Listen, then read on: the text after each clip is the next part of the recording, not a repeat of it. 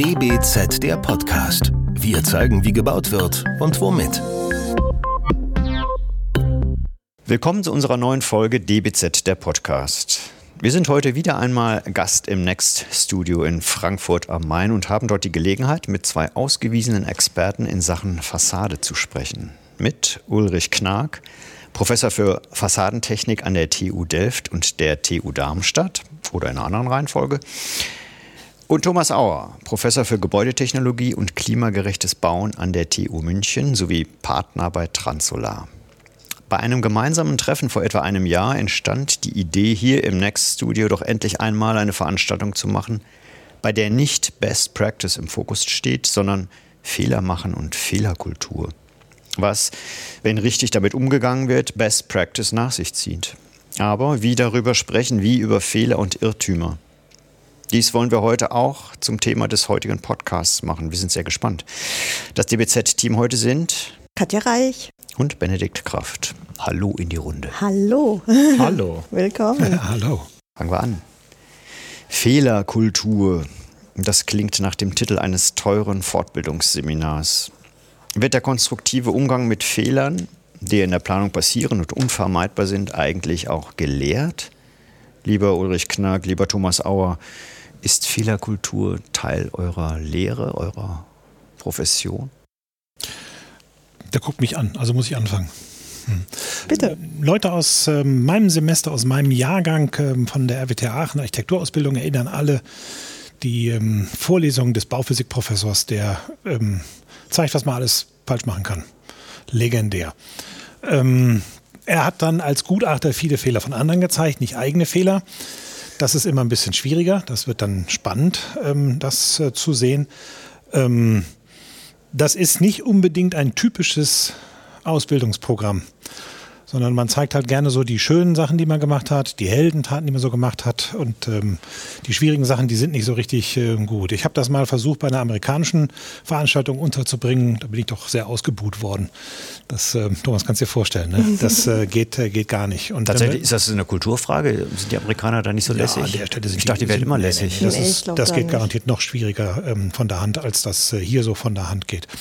Und ähm, ich weiß jetzt gar nicht, ob wir überhaupt über diese Veranstaltung hier reden dürfen, auf wie diese Bitte? Zucht machen, äh, machen darf. Wir haben jetzt hier halt in dem Next Studio eine Veranstaltung gemacht und ich habe halt gedacht, ja, dann möchte ich mal nicht die Heldenveranstaltung von den Glorious Projects You Did. Das hatten wir jetzt schon so oft sondern ähm, was so richtig schiefgegangen ist, weil ich selber von den Fehlern, die ich gemacht habe, schon sehr deutlich gelernt habe, regelmäßig, wenn sie mir dann klar geworden sind. Und dann habe ich eine Menge Leute angerufen, gefragt, macht ihr mit? Und dann kriegst du ganz viel zu hören, hey, ich habe keine Zeit, nee, das ist äh, ein Feiertag, äh, nee, ich muss ganz dringend nicht. Und das, das war echt interessant. Okay. Und dann habe ich meine echten Freunde angerufen, die können nicht Nein sagen. Einer sitzt hier. Ne? Der Thomas. Und äh, dann, ja, dann, dann müssen die natürlich ihre, und dann diskutierst du mit denen, was sind die Fehler. Ähm, ich bin der Moderator von der Veranstaltung heute. Ich kann aber sagen, ich habe zwei abgesoffene Dächer, davon eins mein privates, fragt mal meine Frau nach den Kosten. Ähm, genau. Das zweite war ein gemeinsames Projekt. Da reden wir nicht drüber. Oh, sehr schade. Nee, nee, nee, aber ich habe schon sehr klar auch dann gesehen, an welchen Stellen ich sowohl technische Fehler gemacht habe, als auch taktische Fehler. Das sind ja beides Themen. Ich habe mal einen Flughafenwettbewerb verloren, weil ich den falschen Anruf angenommen habe.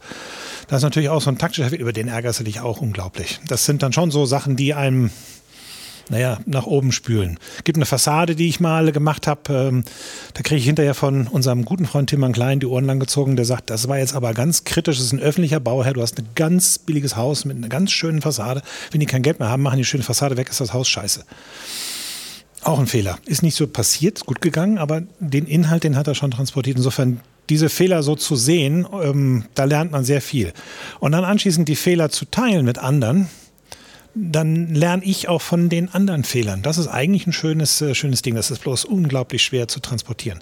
Und ich glaube, je älter wir dann so werden, ne, der Herr Auer und ich, wir sind jetzt schon deutlich über die Mitte 50. Ähm, Genauer sagen wir es nicht.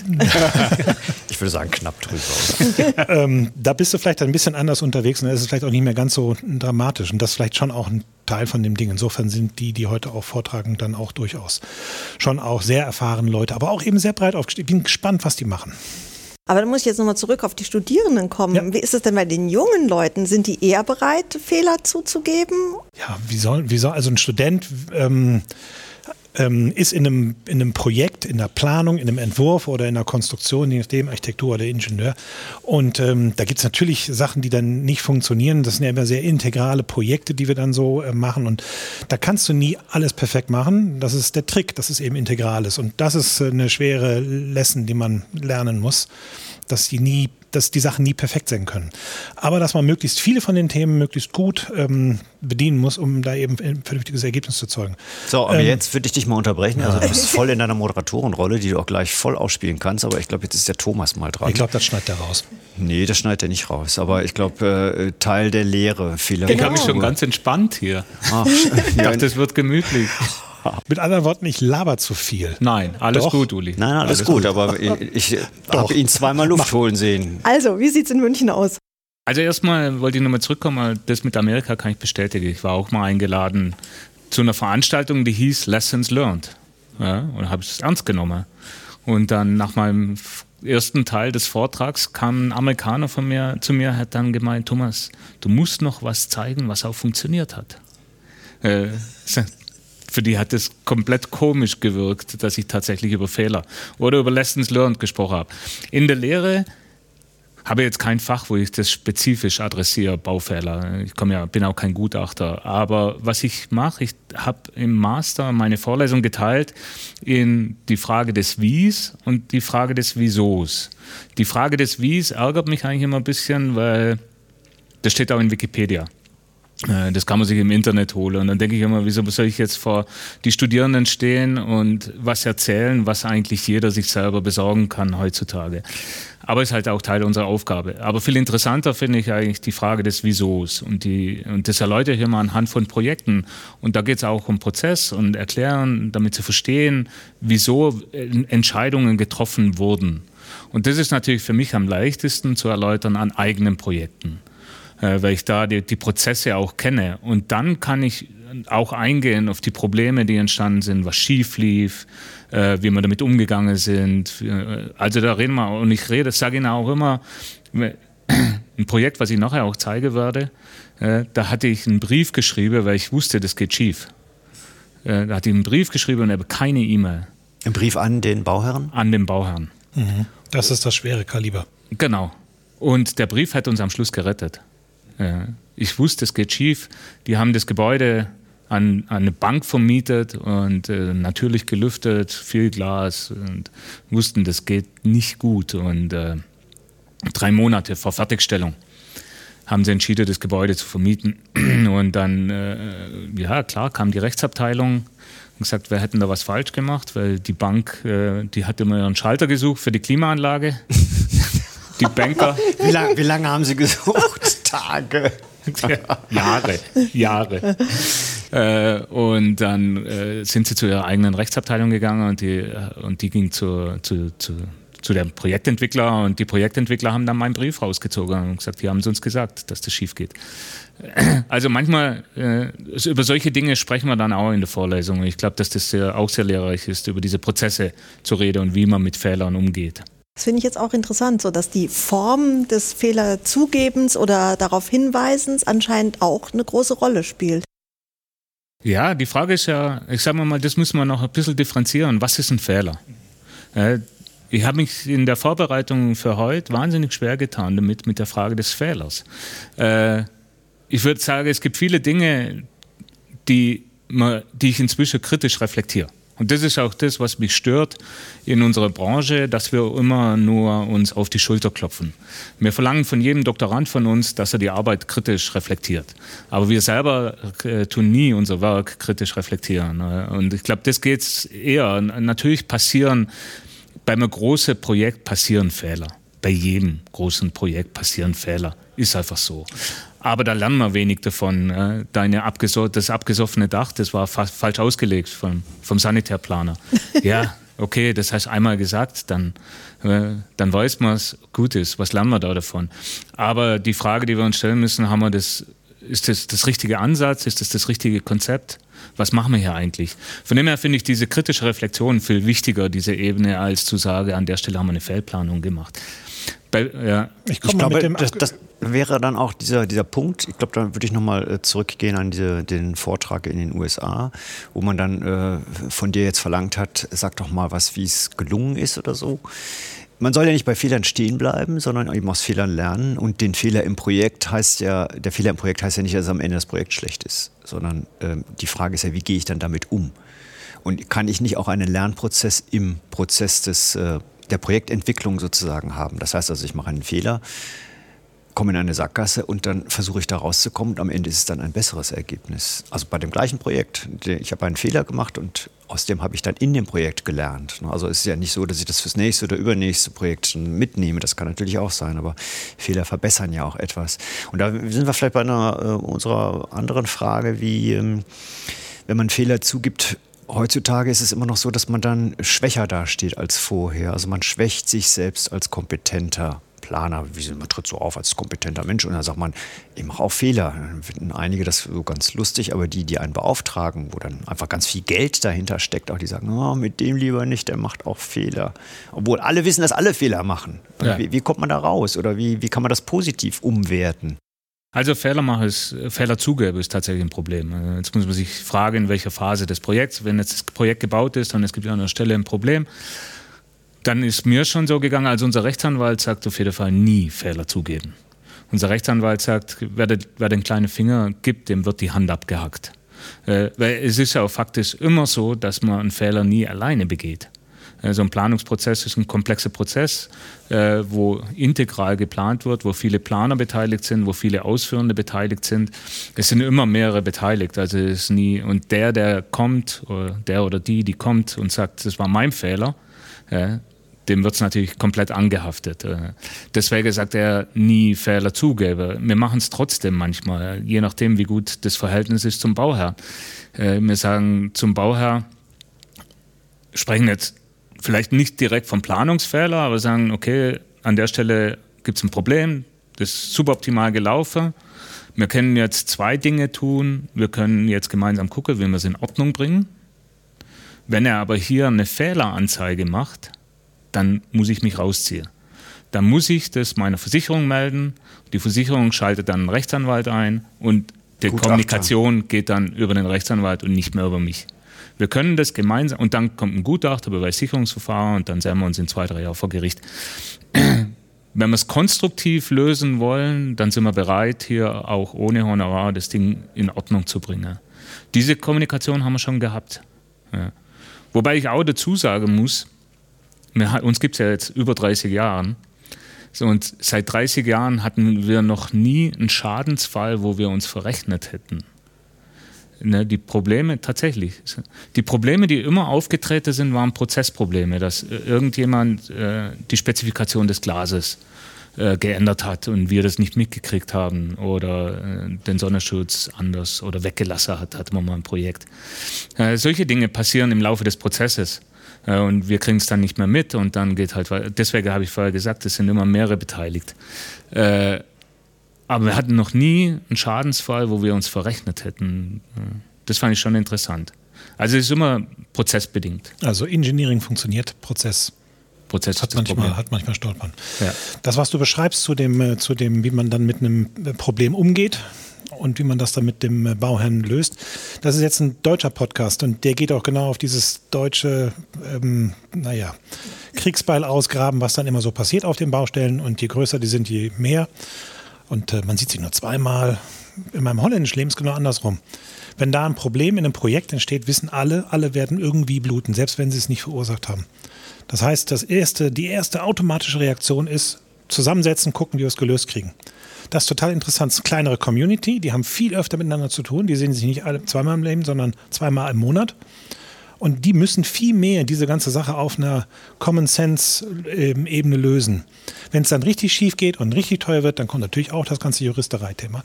Aber eigentlich ist so die erste, die erste Autoreaktion, okay, Problem, was ist da zu tun, wer muss jetzt hier mit eingreifen, um das in den Griff zu kriegen.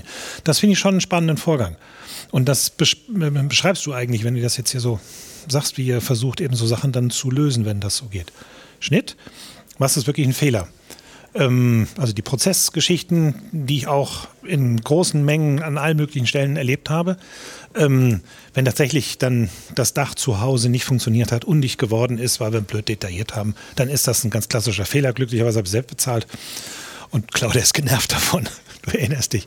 Das ist so eine ganz klasse Situation. Aber man hat natürlich schon viele Stellen, wo man dann für ein einzelnes Thema nicht eine perfekte Lösung gefunden hat, weil es eben dann in der Summe in das Ganze hinein muss. Und das ist, ähm, das ist, glaube ich, was, was man, ähm, ja, so wie du das machst, das habe ich von dir kopiert mit dem ähm, Wie und Warum, ähm, wie man das eben bei Studenten dann auch versuchen kann zu transportieren. Wir haben an diesen Stellen diese und diese und diese und diese. Nächstes Mal würde ich eine andere Entscheidung treffen an dieser Stelle, weil das hat da nicht gut funktioniert. Und das kann man schon formulieren. Und deswegen ist das ja kein schlechtes Haus. Das ist eine Entscheidung aus der Zeit. Das funktioniert so, wie es funktioniert. Aber manche Sachen funktionieren halt nicht. Und andere Sachen würden vielleicht besser funktionieren, wenn man es dann in einer neuen Situation entscheidet. Und das ist eigentlich das, was man ähm, transportieren muss. Und ich glaube, dass man ganz schön integer ist, wenn man das hinkriegt. Nun ist ja, äh, oder reden alle darüber, dass das Bauen immer komplexer wird, was immer das jetzt sein soll. Ähm, aber da hat man so ganz dunkel die Vorstellung, dass bei steigender Komplexität auch äh, die Fehler sich häufen können. Äh, kann man das so sagen? Ähm, hat man früher, wenn man ganz einfach gebaut hat, weniger Fehler gemacht, weil man sich da noch mehr auf Erfahrung sozusagen berufen konnte und heute ist alles gerechnet? Thomas, du hast gerade gesagt, wir rechnen immer richtig. Da habe ich so ein bisschen rausgehört, wir machen eigentlich keine Fehler, sondern die entstehen nur, weil wir mal unaufmerksam waren, aber weil die anderen vielleicht einen kleinen Fehler gemacht haben. Vielleicht ähm, liegt es auch an der Menge der Beteiligten. Also wenn das, das Thema Kommunikation ja jetzt auch äh, so wichtig ist, wie sich raushören ließ, je mehr Menschen involviert sind, desto größer ist wahrscheinlich auch das Risiko, dass irgendwo was hängen bleibt und nicht richtig weitergegeben wird und eben zu Fehlern führt. Also gar nicht mal die Bauweise muss einfacher sein, vielleicht muss die Kommunikation einfacher werden. Ah, klappt schon Hängt beides. Zusammen. Also sagen wir mal, die Schnittstelle sind ein Problem. Mhm. Das kann man so sagen. Also vor allem bei der Messsteuerregeltechnik, äh, ja. was nie funktioniert richtig, zumindest nicht auf Anhieb. Äh, und wenn, dann ist glücklich. Also da gibt es so viele Schnittstellen. Der Fassadenplaner hat motorische Elemente, der Haustechnikplaner, jeder Plan, der Architekt, alle haben äh, Dinge, die von der Messsteuerregeltechnik äh, kontrolliert werden. Und äh, alle müssen ihre Informationen irgendwie bündeln und da geht es dann am Schluss zum Programmierer, der im schlimmsten Fall von Gebäuden keine Ahnung hat. Also das ist so äh, ein klassisches Problem und dann der Motor kommt vom Fassadenbauer, das Kabel kommt vom Elektriker, der Schaltschrank kommt vom MSR-Bauer, die Software kommt nochmal von jemand. Also da werde ich auch nachher drüber referieren, über diese Frage. Äh, das ist schon ein Kommunikationsproblem. Es ist aber die Frage, die wir uns immer stellen, haben wir ein Qualitätssicherungsproblem im Bauen? Also Thema Performance Gap. Wir wissen, dass die Gebäude im Schnitt je nach Literatur zwischen 30 und, also ich spreche über größere, moderne Bürogebäude, im Schnitt zwischen 30 und 70 Prozent Performance Gap haben. So, und also wir wissen, also nicht funktionieren wie geplant. Wir wissen, wir haben ein Qualitätssicherungsproblem in der Branche, ganz generell. Ich glaube, da, das ist hinreichend erforscht, dass man das so klar benennen kann. Jetzt ist die Frage, können wir das über Qualitätssicherung lösen? Und da bin ich halt sehr skeptisch, weil wenn ich mir die ganzen Nicht-Wohnungsbauten anschaue, die da betroffen sind, dann frage ich mich, wer das richten soll. Wo sind die Facharbeiter, wo sind die Ingenieure, die das monitoren sollen und so weiter. Oder müssen wir nicht anders bauen? So, sodass wir einfach auf Komplexität wieder äh, reduzieren können. Also ich fange mal an mit dem Sonnenschutz. Ein Sonnenschutz zu regeln ist ja das Einfachste in der Welt. Ich bin jetzt in zehn Jahren in München, der Sonnenschutz an meinem Büro funktioniert immer noch nicht richtig. Ich weiß gar nicht, wo das Problem wo ist. Wo der Schalter ist. Wo, ja, der Schalter habe ich gefunden, aber die automatische Regelung, wenn der hoch und runter fährt, ist völlig willkürlich. Äh, und das kennt doch jeder von uns, jeder, der im Gebäuden sitzt, die, sagen wir mal, von der Gebäudeleittechnik kontrolliert werden. Äh, das heißt, die Frage ist nicht, wie, oder die eine Frage ist vielleicht, wie kriegen wir eine Qualitätssicherung hin in solche Regelungssysteme? Die andere Frage könnte auch sein, können wir nicht wieder Fassaden bauen, wo wir keinen Sonnenschutz brauchen? Äh, wie, wie, müssen wir Räume bauen, sodass wir auf den Sonnenschutz verzichten können? Äh, dann geht es weiter mit Dampfsperren oder Flachdach. Du Uli, du hast Flachdach gesagt. Ja, vielleicht besinnen wir uns. vielleicht blöd, ne? Vielleicht, vielleicht besinnen wir uns doch, dass ein Satteldach gar nicht so blöd war. mein Vater hört den Pott irgendwann und ja, genau. Äh, ist stolz auf uns. Genau. Ruft sofort an, äh, Uli. Ich ja, aber die Frage müssen wir uns schon stellen. Die Frage muss man sich stellen, das ist wirklich so. Ja. Das ist schon, das ist schon so. Mhm. Aber dann werdet ihr auch ein bisschen arbeitsloser, oder? Also, wenn ich gerade auf Transolar gucke, äh, ihr seid ja im Hightech-Bereich extrem gefordert. Ne? Also das kann man ja nicht anders sagen. So, oder? Thomas. also wenn ein Gebäude äh, nicht weiter funktioniert, wenn ich wirklich ein komplexes Teil vor mir stehen habe, dann sagt man, das kann nur noch, ich übertreibe, aber das kann nur noch Transolar. Und dann seid ihr dran und dann sagt ihr, nö, das machen wir einfach nicht, wir machen gar keine Technik mehr. Äh, baut es doch so wie vor 100 Jahren, dann wird das schon funktionieren. Tschüss. Also wir haben uns tatsächlich eine Reputation aufgebaut, dass wir diejenigen sind, die äh, gläserne Gebäude energieeffizient bauen können. Sagen wir es mal so. Ich denke schon, dass wir aus dieser Nische raus müssen. Ja. Und ich habe immer gesagt, äh, Transolar ist ein Konstrukt. Wenn wir das nicht mehr brauchen, haben wir eigentlich gewonnen. Äh, wobei ich jetzt gar keine Angst habe, weil ich glaube, dass wir immer unsere Nische finden. Äh, und, trotz, und trotzdem, dass wir jetzt zunehmend über äh, einfach bauen, über Low-Tech reden, äh, haben wir nicht weniger Arbeit. Im Gegenteil, es ist eher mehr geworden. Und es hat sich auch viel verändert. Also früher sind wir bis vor fünf Jahren, ich war letzte Woche bei einem Projektentwickler, großer Projektentwickler in München, und habe zu denen gesagt, und die wollen uns unbedingt im Projekt dabei haben. Äh, und habe ich auch zu ihnen gesagt, vor fünf Jahren hättet ihr doch nie bei uns angerufen. Und das haben sie bestätigt. Also ich habe gesagt vor zehn Jahren. Dann haben sie gemeint, noch nicht mal vor fünf. Okay. so war die Konversation. Es hat sich was verändert. Alle sind jetzt bewusster, es ist ernster, das Thema. Äh, und von dem her glaube ich, müssen wir uns jetzt da keine Sorgen machen, dass wir uns unsere eigenen äh, Pfründe nehmen, wenn wir jetzt kommen und sagen, wir müssen äh, die Komplexität reduzieren. Ich will aber noch was zu dem Thema Architektur und diesem Komplexitätsding ähm, formulieren. Das gibt manche Gebäudetypen, die ähm, brauchen nicht komplex. Die müssen auch nicht irgendwie cooler aussehen, weil man da irgendwie irgendwelche beweglichen Teile dran schraubt. Es braucht manche Gebäudetypen, die müssen ein bisschen komplexer. Da muss man ein bisschen mehr machen. Es braucht auch manche Bauherren, die brauchen weniger komplex. Und es braucht Bauherren, denen verkauft man besser kein Komplex.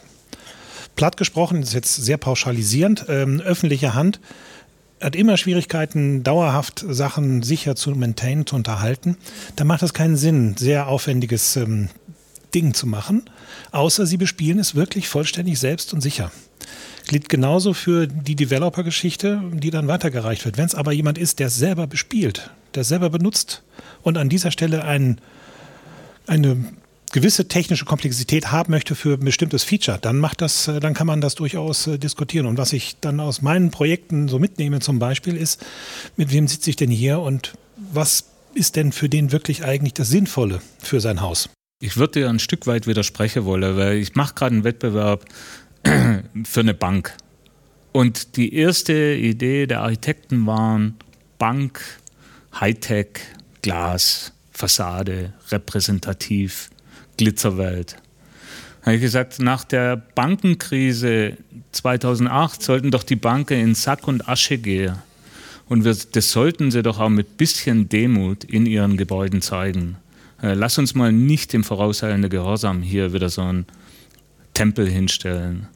Also ich glaube, dass durchaus viele, wo wir immer die letzten 30 Jahre gesagt haben, klar, da können wir unsere super Hightech, da können wir zeigen, was möglich ist. Es war ja schon so, es war ja nicht so because we can, sondern wir haben ja dran geglaubt. Wir haben ja dran geglaubt, dass wir durch diese komplexen Fassaden wir so die Transparenz der Architektur, die Offenheit der Architektur, so ein bisschen die Moderne retten können, weil ja, diese Einscheibenverglasung der frühen, früheren Moderne äh, energetisch einfach nicht mehr funktioniert haben. Und dann kamen in der 80er Jahre plötzlich diese hochverspiegelten Fassaden. Dann haben wir gesagt, das kann ja nicht die Lösung sein. Wir haben dann wirklich geglaubt, dass wir über diese Mehrschichtigkeit von Höhlen, über Pufferzonen, über Adaptivität, über äh, klimagerechtes Bauen äh, letztendlich so ein Stück weit auch diese, diese Idee der Moderne retten können. und sehe das jetzt schon kritischer. Aber du musst jetzt die Role Model Story zu Winnipeg erzählen. Weil Winnipeg ist ein gutes Haus. Winnipeg ist ein super Haus, ist ein Haus, was ich immer noch, wo ich immer noch sehr stolz drauf bin, wo wir als Büro sehr stolz drauf sind. Und das ist ja eine Technomaschine. Das ist eine Hightech-Maschine, aber und auch der Bauherr absolut happy ist damit, mhm. ja, absolut glücklich ist damit. Aber niemand in Nordamerika, und das Gebäude kennt man in Nordamerika, also es ist bis heute auch publiziert als das energieeffizienteste Hochhaus Nordamerikas, bis heute. Äh, ist jetzt, äh, was auch eigentlich bedenklich ist, seit 15 Jahren Stimmt. in Betrieb. Ähm, aber trotzdem, äh, alle, die nachhaltig bauen wollen, ambitioniert nachhaltig bauen wollen in Nordamerika, gucken sich das Haus an. Viele sind da hingefahren, Google war dort, Apple war dort. Niemand hat diese Idee der Adaptivität des klimagerechten Bauens kopiert. Niemand. Ja. Das ist die Preisfrage, die fragen wir uns auch. Und äh, sagen wir mal, ich glaube, wir haben zwei Antworten. Das eine ist, es ist am Schluss doch kompliziert. Also auch quasi physikalisch das zu verstehen. Äh, Planer müssen Verantwortung für was übernehmen, wo sie sich unsicher fühlen, unsicheres Terrain. Äh, das zweite ja, es ist halt immer noch die Mentalität von Air Conditioning und äh, kriegen wir doch. Und dann gibt es für Nachhaltigkeit eine Lead-Checklist, wo man runterarbeiten kann. Und ja, wieso soll ich jetzt mich auf so ein Wagnis einlassen? Also ich glaube, es ist so, wieso soll ich was Neues machen? Innovation im Bauen ist immer schwierig. Und vielleicht sind die Häuser doch zu kompliziert. Und die Konsequenz davon ist, es ist nicht ein technisches K.O., es ist ein ähm, funktionales K.O. Ja. Es ist nicht ähm, technisch, so. technisch, kriegen wir es, technisch kriegen wir es in den Griff, aber wir müssen es eben übertragen. Und wenn es dann kein Role Model wird, wenn es dann nicht was wird, was jeder benutzen kann, dann ist es auch Dead End Road. Es gibt noch einen dritten Grund, den habe ich vergessen zu sagen. Die Glasfassade ist die schlankste Fassade, die wir bauen können liefert uns beim Bebauungsplan mit einer gegebenen Dichte die meisten Quadratmeter. Und das ist der Treiber.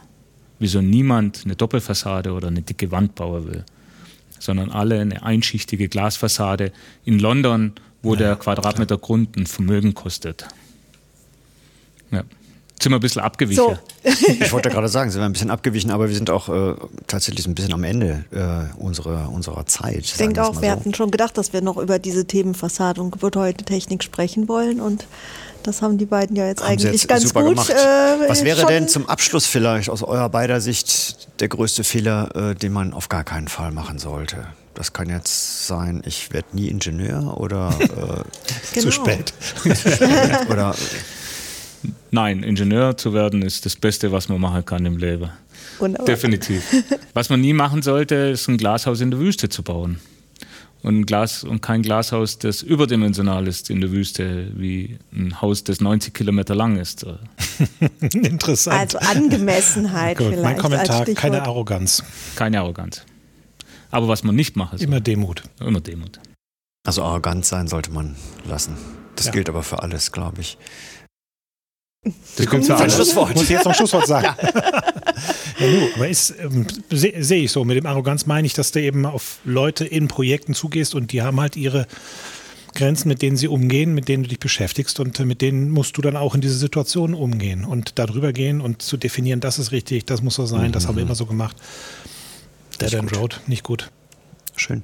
Dann bleibt uns, glaube ich, nur noch äh, vielen Dank zu sagen für das äh, tolle Gespräch und tschüss. Schön, schön, dass ihr bei uns wart heute und äh, ja, wir sind gespannt, wieder von euch zu hören. Vielen Dank für die Einladung. Hat Spaß gemacht. Ja, dem schließe ich mich an. Ciao. Ciao. Ciao. Das war DBZ, der Podcast. Wir zeigen, wie gebaut wird und womit. Heute sprachen wir mit Ulrich Knag und Thomas Auer über Fehlerkultur in der Planung und Architektur. Der DBZ-Podcast wird von unserem Tonmeister Lynn Meisenberg abgemischt. Mehr Informationen und alle Podcasts auf dbz.de.